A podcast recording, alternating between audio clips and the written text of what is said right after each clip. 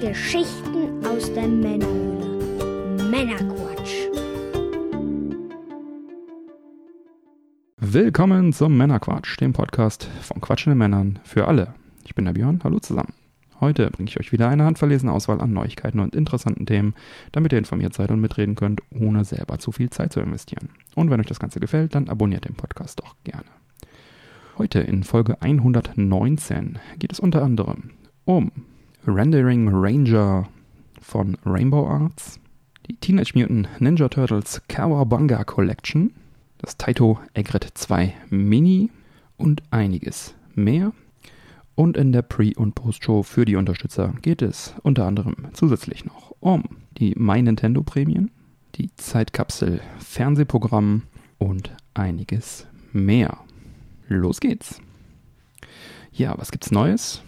Auch nochmal der kurze Dank fürs fleißige Klicken auf die Werbeanzeigen auf männerquatsch.de. Gibt kaum ein schöneres Zeichen der Wertschätzung. Vielen Dank dafür. Und eine Ankündigung, die neue Sonderfolge ist da. Und zwar geht es da ums Embracer Games Archive und äh, da bin ich im Interview mit David Schmeidler. Ist jetzt schon zeitexklusiv für unsere Unterstützer verfügbar, kommt dann später auch für alle.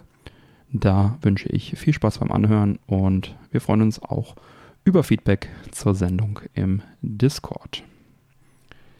Dann ein besonderer Dank in dieser Folge an unseren neuen Unterstützer X28 Grey. Willkommen in der Männerquatsch Society, willkommen im Club der offiziellen treuen Hörer und vielen, vielen Dank für deine Unterstützung. Bevor wir nun in die Sendung starten, was wird denn heute genossen? Ich habe hier einen Karlinka Kefir von Müller. Ich stehe auf Kefir. Ich habe mir früher sogar selber Kefir sozusagen gezüchtet zusammen mit einem Nachbarn. Also wir haben es zusammen gemacht. Wir hatten da so, ein, ja, so eine Kefirkultur irgendwie angelegt. Ich weiß nicht, er hatte dieses Rezept irgendwo. Und dann hat man das immer mit Wasser aufgefüllt und dann hat sich der quasi selber immer erneuert, diese Kefirkulturen. Und da konnte man dann mehrmals die Woche das Ganze melken und dann frischen Kefir trinken. Ähm, das war sehr cool. Ansonsten trinke ich den halt auch so ganz gerne. Kriegt man halt nicht überall. Und hier der Müller ist halt der Standard, sag ich mal. Ne? Das ist das Industrieprodukt. Das kriegt man überall. Das kann man ab und zu mal dann holen. Ich mag aber auch andere Marken. Aber ich dachte, ich trinke heute mal einen schönen Kefir. Fettarm Milch steht drauf, 100% natürlich, reich an Protein, pur. Und dann haben wir da 4,1 Gramm Zucker, ist natürlich nicht so viel. Und viel Proteine drin. Ja, das ist doch schon mal was. Dann mal aufmachen.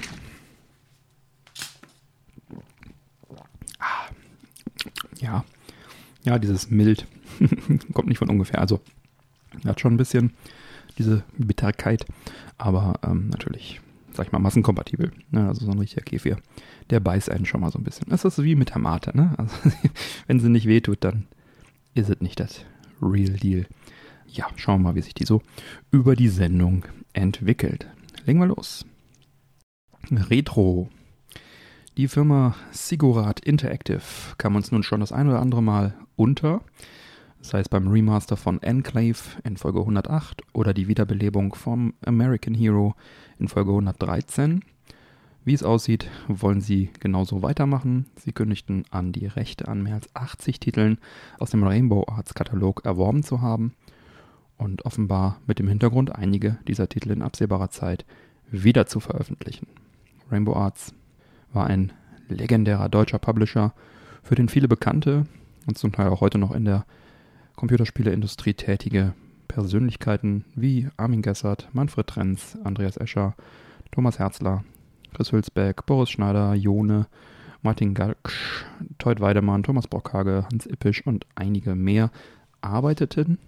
In den 80er und 90er Jahren brachte Rainbow Arts zahlreiche Spiele für C64 und Amiga heraus, darunter Titel wie Danger Freak, The Great Jana Sisters, Hard and Heavy, Katakis, Mats, Mad TV, R-Type, Soldier, Turrican, Turrican 2, Turrican 3, Z-Out und einige mehr, viele mehr sogar. Jetzt nur einfach ein paar rausgeschrieben. Und Michael Devine, SVP of Business Development bei Ziggurat, sagte, We can't wait to revitalize these games and share them with today's classic gaming fans. Ist jetzt nicht klar, welche Spiele genau Teil des Deals waren. Sie sagen halt nur 80, also es sind einige. Aber sowas wie Turrican oder Lizenzspiele wie R-Type werden mit an Sicherheit grenzender Wahrscheinlichkeit nicht dabei gewesen sein. Welche Spiele aber explizit in der Pressemitteilung von Sigurat genannt wurden und somit vermutlich relativ weit oben auf der zukünftigen Release-Liste stehen äh, werden, sind äh, Logical, Lollipop, X-Out und Mad TV. X-Out ist ja wie Z-Out auch so ein Shoot'em-Up, das ist äh, auch recht beliebt. Und Mad TV war so eine Simulation, wo man einen Fernsehsender managen musste, aber sehr so, ähm, ja, Mad TV, sehr ähm, mit Augenzwinkern. Sehr viel Spaß bei der Geschichte. Das war ein cooles Spiel auf dem, auf dem Amiga, habe ich es, glaube ich, gespielt. Genau. Ja, und das Spiel Rendering Ranger R2 oder Targa, wie es auch heißt, bekommt sogar noch eine eigene Erwähnung in der Pressemitteilung mit dem zutreffenden Hinweis, dass es eins der meistgesuchten Super Nintendo bzw. Super Famicom Spiele ist, weil 1995 nur 10.000 Stück in Japan veröffentlicht wurden. Also plant man ein Update des Spiels noch im Frühling 2022. Ja, und das ist eine wirklich gute Nachricht, denn offiziell ist das Spiel praktisch nicht zu bekommen. Es gab wohl noch mal eine kleine physische Auflage vor etlichen Jahren, das habe ich mal in einem Forum mitbekommen. Die war aber auch damals schon recht teuer und ja, jetzt mittlerweile natürlich längst vergriffen. Also wer das Spiel von Manfred Trenz, den viele von seiner Arbeit an Turrican kennen, spielen will, der bekommt da jetzt bald die Gelegenheit. Und das Spiel setzt, wie der Name es suggeriert, auf gerenderte Grafiken und spielt sich wie eine Mischung aus Turrican und Contra. Also im Prinzip die grafischen Einflüsse von Donkey Kong Country genommen und das Ganze auf Turrican gesetzt. Anderes, äh, dann noch ein bisschen anderes Gameplay und zack, hatte man den Rendering Ranger. Und ja, hoffentlich kommt da auch eine physische Version, das wäre toll. Das gilt ja eigentlich für alle dieser Ziggurat Interactive Wiederveröffentlichungen. Da ist ja noch nicht, also man kann das jetzt noch nicht so einschätzen, ob da welche kommen, ob die zukünftig kommen, weil die das jetzt noch nicht so lange machen. Ich hoffe es, dass sich da irgendwelche Limited-Buden vielleicht erbarmen, da das eine oder andere Spiel noch rauszubringen. Ja, ich freue mich. Freue mich immer, wenn seltene und teure Spiele der breiten Öffentlichkeit zugänglich gemacht werden. Und hier freue ich mich dann gleich doppelt, denn dieser Teil der Geschichte fühlt sich für mich sehr nah an. Rainbow Arts war ja ab 1986 Teil der Rushware Soft Gold Funsoft Gruppe, die hier in meiner Heimatstadt Karst saßen. Man hatte da also schon als Kind immer die Geschichten gehört. Und 1999 wurde die Gruppe dann zu THQ und zog eine Stadt weiter nach Krefeld, wo sie bis zu ihrem Ende 2013 dann auch saßen. Die Namensrechte an THQ hält heute die Embracer Group. THQ Nordic haben sie sich ja dann auch genannt. Und überraschenderweise sind die Rainbow Arts Rechte jetzt bei Ziggurat Interactive gelandet und nicht bei, ja, bei der Embracer Group. Ja, spannende Wendung. Ja, ich habe äh, ja schon öfter mal erzählt auch, dass ich in meiner beruflichen Laufbahn schon mit einigen ehemaligen Rainbow Arts Mitarbeitern auch zusammengearbeitet habe. Deut Weidemann, Thomas Brockhager, der Producer von Rendering Ranger und einige mehr. Aber so fühlt sich das Ganze, also jetzt diese Rendering Ranger und, und, und Rainbow Arts Geschichte dann doch irgendwie sehr nah an für mich und ich freue mich sehr da auf Wiederveröffentlichungen bekannter Spiele und wie gesagt, so ein Rendering Ranger für die Switch als physische würde ich mir schon ganz gerne ins Regal stellen. So dieses mystische Game, was immer unerreichbar war eigentlich. Das wäre nur ein schöner, schöner Abschluss. Ja, Fragen in die Männerquatsch Society. Ist das was für euch? Was haltet ihr von der Nummer? Schreibt es gerne in dem Episodenquatsch-Kanal auf unserem Discord-Server. Den Link zum Discord gibt es auf männerquatsch.de. Hey, jetzt kommen die Hero Turtles, Superstücke Hero Turtles. Ja, ich habe mich gefreut, als Konami aber auf der State of Play Präsentation die Teenage Mutant Ninja Turtles Cover Banga Collection angekündigt hat. Das ist eine Compilation aus 13 Konsolen- und Arcade-Turtles-Spielen aus den 8- und 16-Bit-Tagen. Und da sind folgende Spiele mit drauf. Teenage Mutant Ninja Turtles, das Arcade-Game. Dann Turtles in Time, Arcade. Teenage Mutant Ninja Turtles NES-Version, Turtles 2 The Arcade Game NES, Turtles 3 Manhattan Project NES, Turtles Tournament Fighters für NES, Super Nintendo und Mega Drive. Turtles in Time für Super Nintendo, was ja eine sehr gute Umsetzung des Arcade-Automaten ist, aber mit sozusagen Unterschieden. Dann Hyperstone Heist, was wiederum auch eine Umsetzung des Turtles Arcade-Automaten Turtles in Time ist, aber auch wieder mit einigen Änderungen. Also wir haben drei unterschiedlich, leicht unterschiedliche Spiele, wovon die Arcade-Version sicherlich die spektakulärste ist, gefolgt von der fantastischen Super Nintendo-Version, aber eben auch interessant dann mal diese äh, Mega Drive-Umsetzung, die von einem anderen Team gemacht wurde, dann zu spielen. Dann haben wir die drei Gameboy-Teile, Turtles 1, Fall of the Foot Clan, Turtles 2, Back from Sears und Turtles 3, Radical Rescue, was ich persönlich dann nicht mehr so gut fand. Teil 1 und 2 allerdings schon. Also die Highlights hier nochmal zusammengefasst, die Arcade-Fassung von normalen Teenage Mutant Ninja Turtles, die schon sehr nah an Turtles in Time ist vom Gameplay her, also da die Arcade-Version, die kann man echt sehr gut spielen. Dann Turtles in Time natürlich, denke ich mal so das größte Highlight, da in den verschiedenen Varianten. Und dann die NES-Version von Turtles 3, Manhattan Project. Sicherlich auch ein Highlight, weil das auch ein Beat'em-up ist. Tournament Fighters ist ja One-on-One-Fighter, das weiß ich nicht, finde ich jetzt nicht mehr so klasse heutzutage. Und ja, die Gameboy-Teile, Teil 1 und 2 finde ich auch eine schöne Erinnerung. Die habe ich auch gerne gespielt damals. Wobei ich die wahrscheinlich auch weiterhin lieber mobil spielen würde. Aber schön, dass sie dabei sind. Ja. Ne?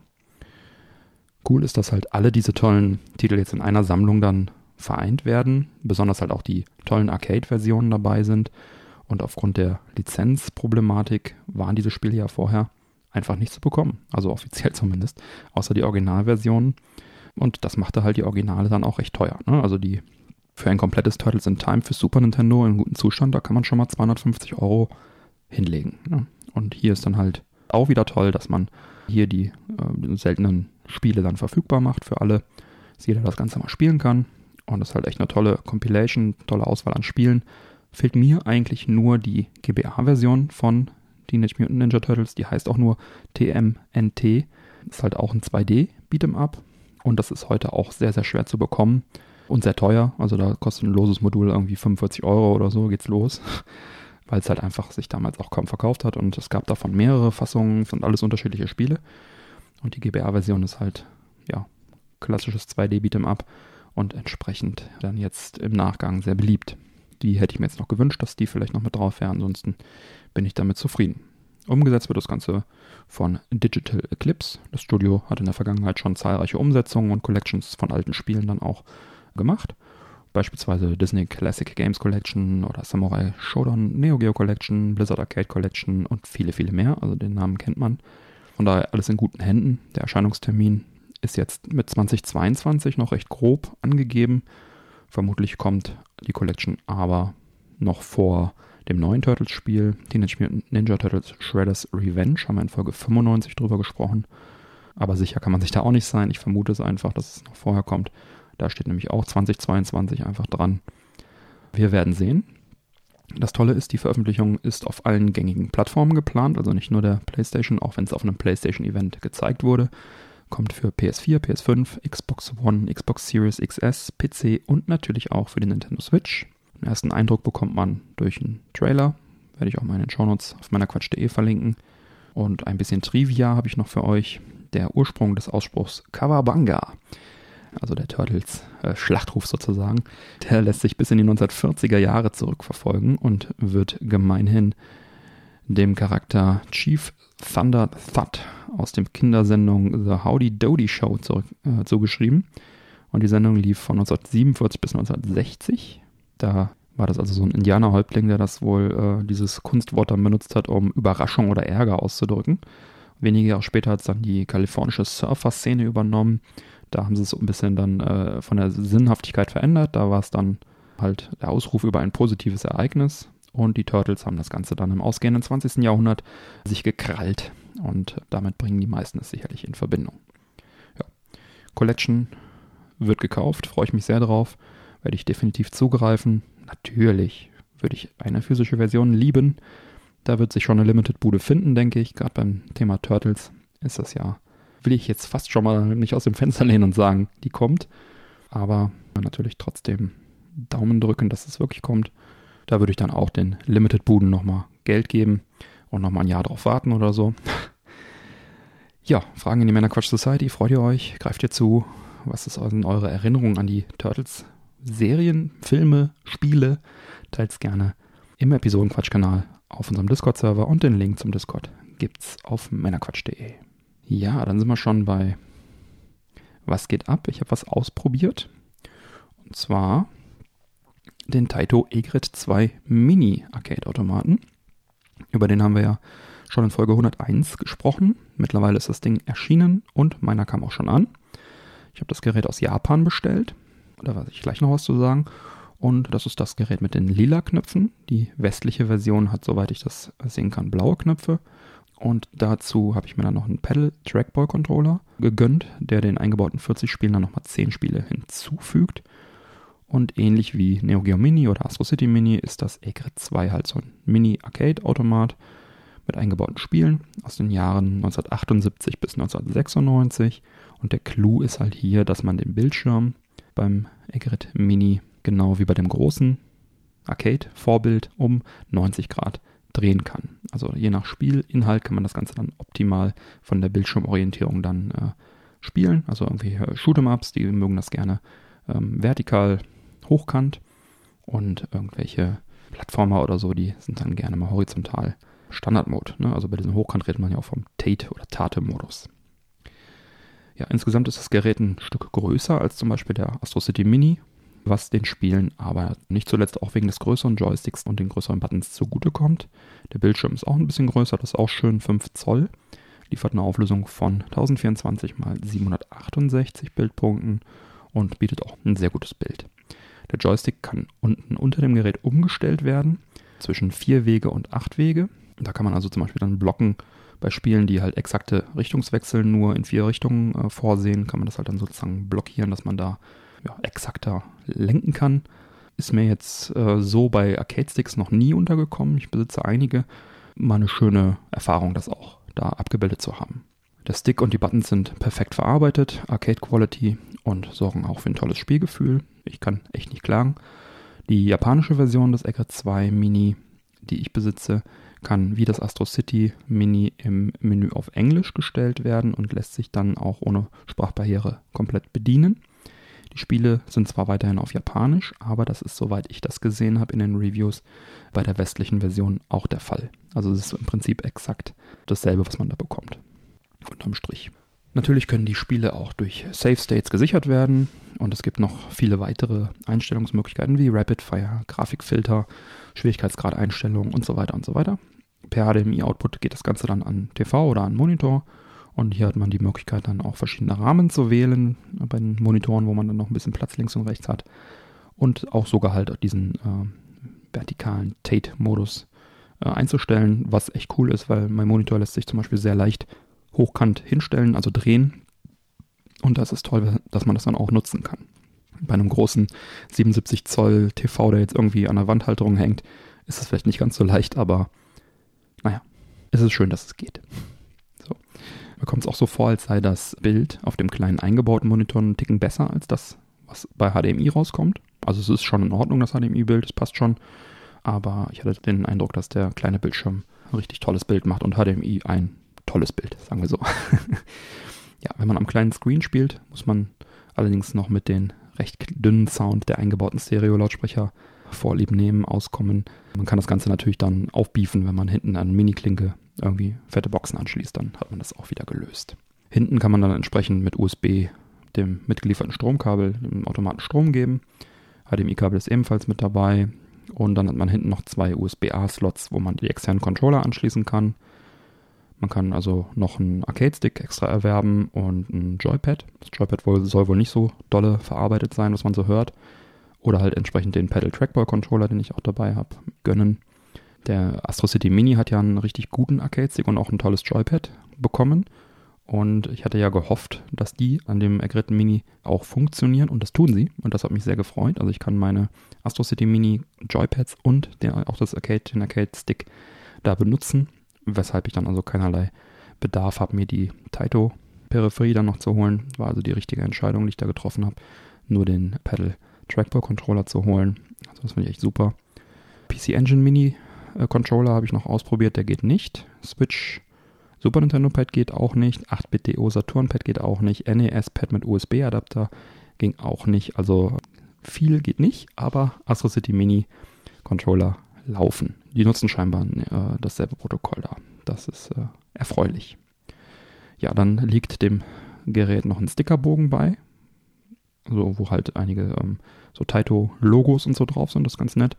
Und dann noch so ein Instruction Plastic Panel, was man oben dran klemmen kann, wo halt die Kurzanleitung von dem jeweiligen Spiel dann angezeigt werden kann. Gibt es ja halt auch bei den echten Automaten.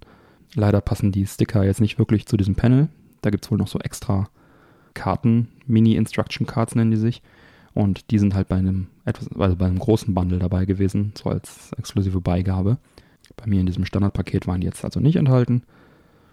Ich hätte ja das große Paket auch genommen, nur bei Amazon Japan war es halt so, dass der Versand von dem großen Bundle, war einfach unverhältnismäßig viel teurer. Und deswegen habe ich es nicht genommen. Und deswegen habe ich es einzeln bestellt, was ich haben wollte.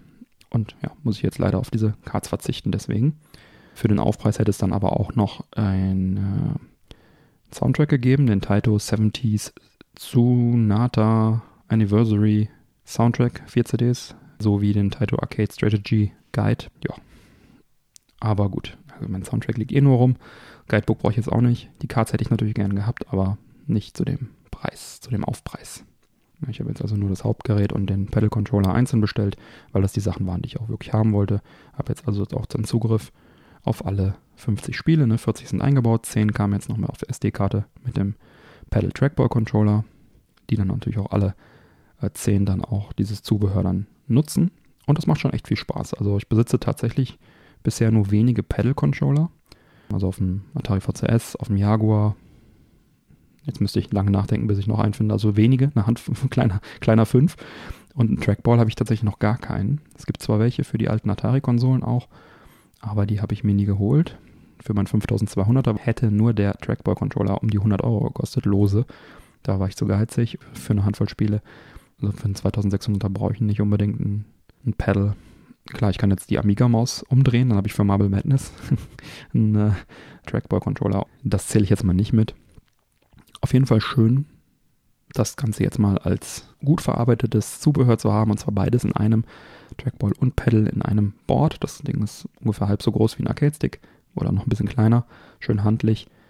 Äh, auf jeden Fall sehr angenehm von der Größe her, auch zum, zum Handhaben. Und äh, die Knöpfe dabei sind auch wieder toll verarbeitet. Und die Spiele steuern sich damit wirklich vorzüglich, als wären sie dafür gemacht. Na, aktuell ist der Controller äh, leider noch nicht am Mister einsetzbar. Da hatte ich so ein bisschen drauf gehofft. Aber so wie ich das mitbekommen habe, könnte sich das auch schon bald ändern. Ist ja flexibel, der Mister zum Glück. Dann hätte sich das Ding wirklich bezahlt gemacht. So habe ich natürlich jetzt auch schon eine Menge Spaß damit. Mal was anderes, ne? Von die Trackball und Pedal Controls zu nutzen. Was ein bisschen umständlich ist, ist die SD-Karte mit diesen zusätzlichen 10 Spielen, die überschreibt quasi die eingebauten Spiele. Also wenn ich die SD-Karte reinstecke, booten nur diese 10 Spiele. Dann habe ich nur ein Auswahlmenü mit diesen 10 Spielen. Und wenn ich sie raus tue, habe ich halt die anderen Spiele. Das ist halt ein bisschen umständlich, auch für die Lagerung, weil ich stecke halt jetzt immer die Karte rein, wenn ich es irgendwo, ich stelle es hin, das Gerät, und die Karte ist drin, aber wenn ich dann die eingebauten 40 Spiele spielen will, muss ich die Karte halt rausploppen und dann, die hängt auch nur sehr locker dann an der Seite dran und die Gefahr, die zu verlieren, ist da auf jeden Fall gegeben.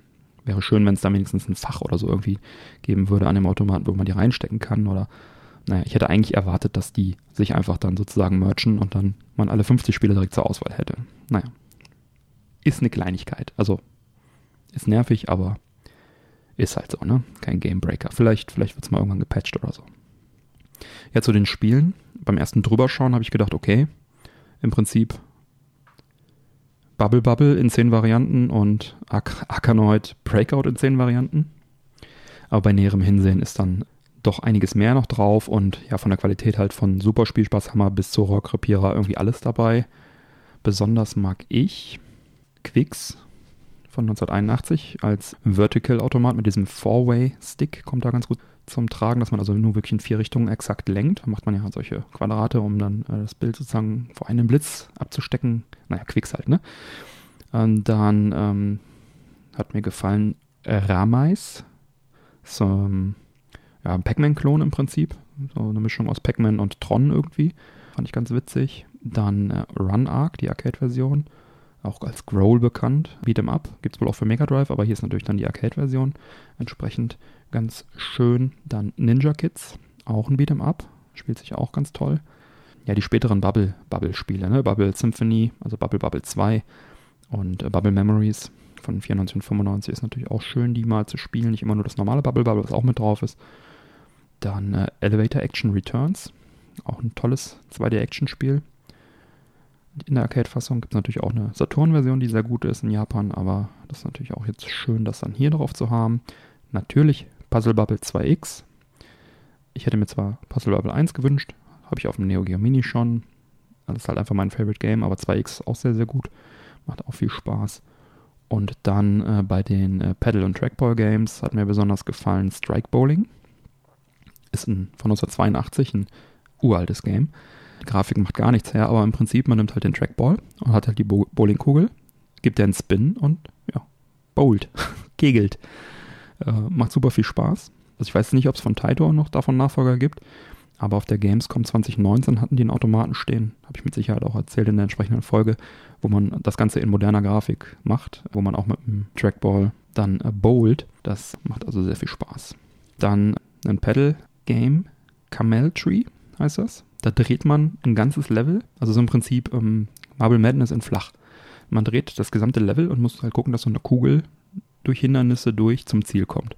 Und das spielt sich dermaßen gut mit dem Pedal-Controller. Ähm, sehr exakt, macht echt sehr, sehr viel Spaß.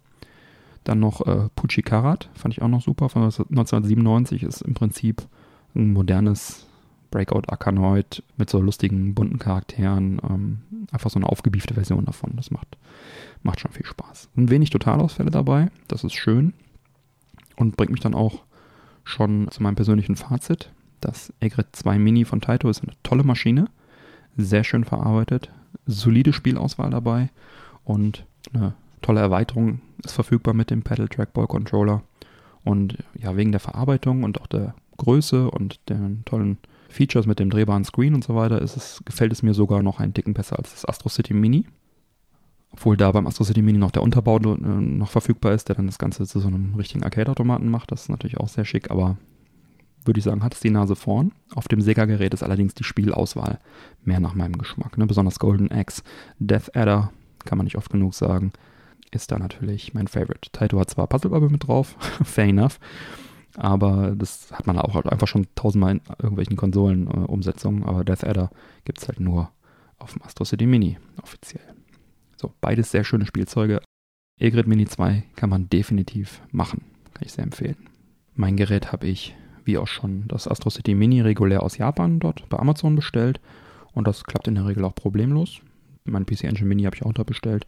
Das ging also auch relativ flott. Das Egrid 2 Mini hat mich insgesamt mit Shipping dort knapp 160 Euro gekostet. Und der Pedal Trackball Controller dann nochmal etwas über 100 Euro, 105 Euro.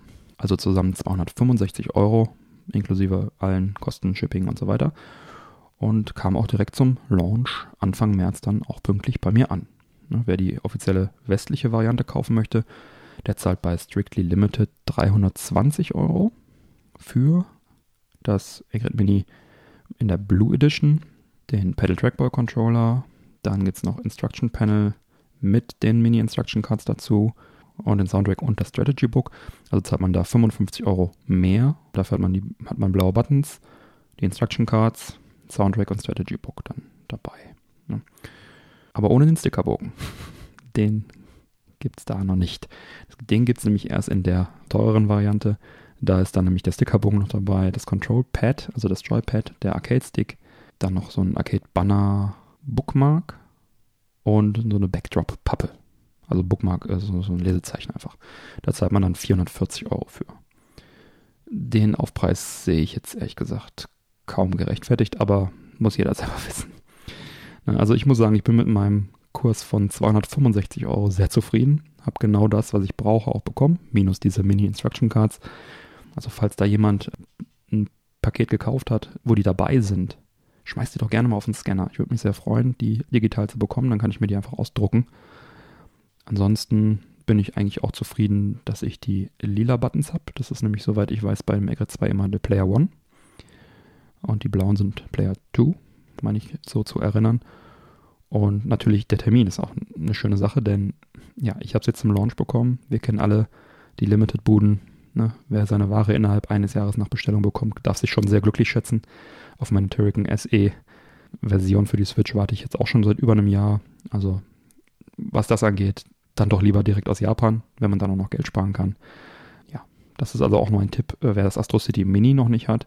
Äh, das ist nämlich auch bei Amazon Japan recht stark schon rabattiert mittlerweile. Zum Zeitpunkt der Aufnahme im März 2022 kann man das Ganze für umgerechnet 110 Euro inklusive Shipping dort bekommen.